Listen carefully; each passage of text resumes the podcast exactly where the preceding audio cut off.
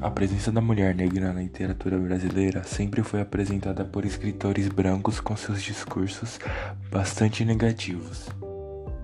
Quando são representadas por esses escritores, a maioria das vezes são explorados temas como sedução, beleza, resistência física, pois as qualidades que são apresentadas sempre estão ligadas ao corpo da mulher, nunca é mencionado o que ela pensa ou o que ela deseja. Conforme Campos, percebe-se ainda que a mulher negra também não aparece como musa, heroína ou romântica. A representação literária da mulher negra é ainda ancorada nas imagens de seu passado escravo, de corpo procriação ou como corpo objeto de prazer.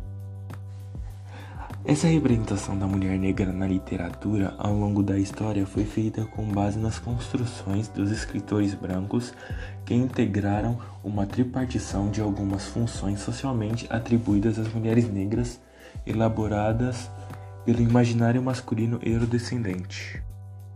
As figuras negras que produziam a literatura afro-brasileira serviram como uma amostra bem pequena de um momento histórico da nossa literatura, já que eram produzidas pelas mãos feministas afrodescendentes.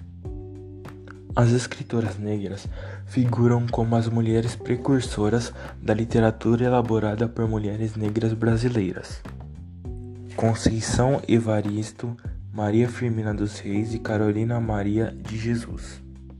É evidente que existem outras. No entanto, o destaque maior tornou Maria Firmina dos Reis e Carolina Maria de Jesus como referências das letras negras femininas no Brasil.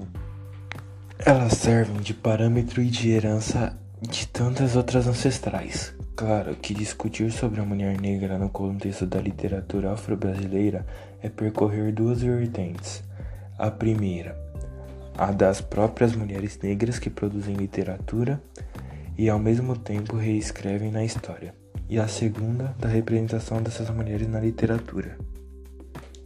De todo modo, é entender quem são os que produzem e como se comportam mediante as relações de gênero e etnicidade que lhes são impostas no contexto dessas produções. Diante de tal abordagem, as relações e discussões de gênero vêm acompanhadas das questões da raça e da etnicidade. A literatura produzida por elas também passará pelo mesmo campo de discussão.